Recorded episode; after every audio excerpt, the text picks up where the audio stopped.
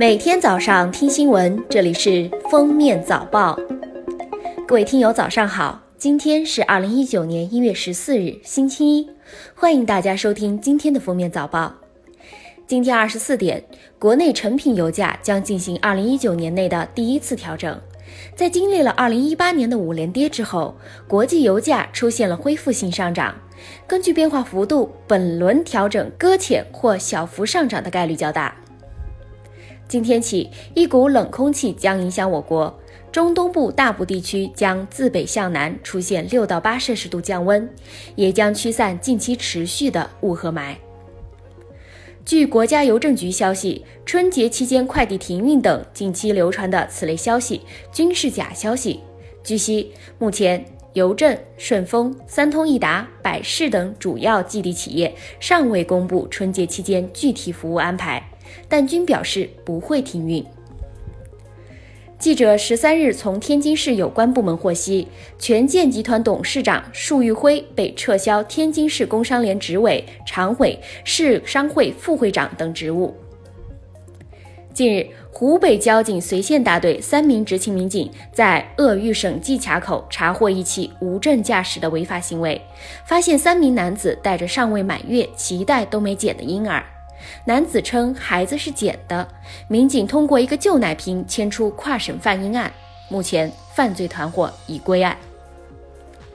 近年来，一种被称为“遛娃神器”的轻便推车成为爆品，在实体店和网购产品的采样测试中，五十批次样品在稳定性项目上合格率为零，在危险夹缝、挤夹点的测试中合格率也为零。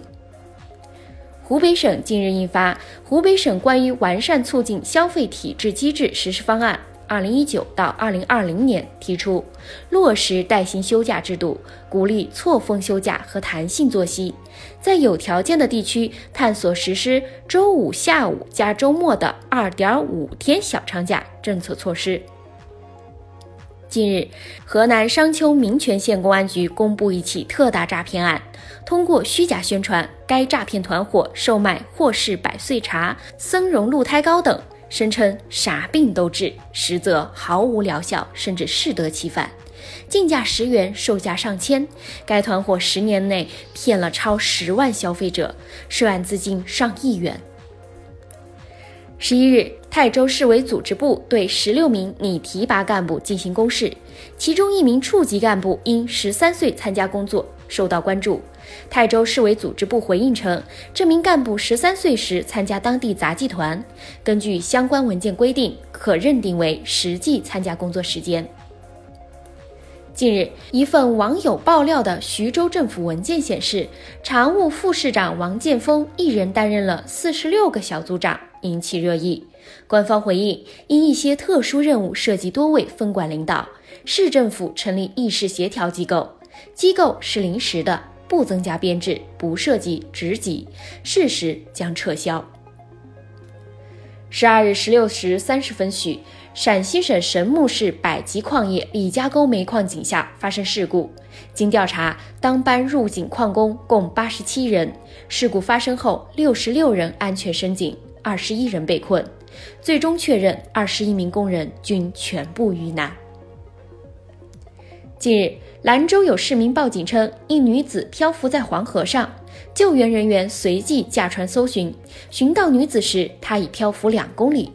救援人员将其救上岸后，女子全身已冻得僵硬。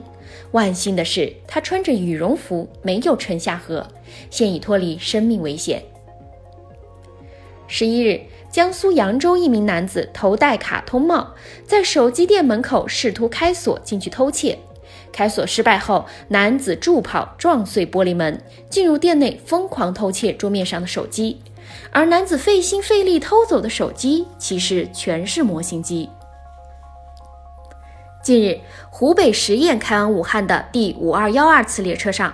旅客张某在车厢洗手间内吸烟，触发烟雾报警器，造成列车减速运行。在被询问时，张某突然袭警，目前已被刑拘。民警表示，将向有关部门通报，将其纳入列车限制人员名单。一月九日，福建厦门一老汉在公交车上猥亵女孩，被发现后，女孩欲报警，老汉担心自己被抓，跳窗逃跑，结果摔断了脚。近日，安徽胡先生报警称，放在楼道里的鞋子被偷，鞋里藏了一点六万私房钱，叮嘱民警千万不要通知他老婆。民警找到四名偷鞋的少年，发现鞋里并没有钱。原来，胡先生老婆早就发现钱收了起来，等着他主动交代。十二日，华为回应员工波兰被逮捕调查事件。华为波兰代表处员工王伟金因个人原因涉嫌违反波兰法律而被逮捕调查。该事件对华为的全球声誉造成了不良影响。依据公司劳动合同相关管理规定，华为决定立刻终止与王伟金的雇佣关系。法国官方宣布，发生在巴黎市中心的爆炸事件已经造成三人丧生，近五十人受伤。法国官方对这次爆炸事件的原因还在继续调查之中。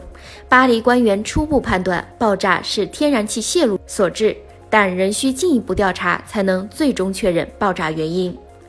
感谢收听今天的封面早报，我们明天再见。本节目由喜马拉雅和封面新闻联合播出。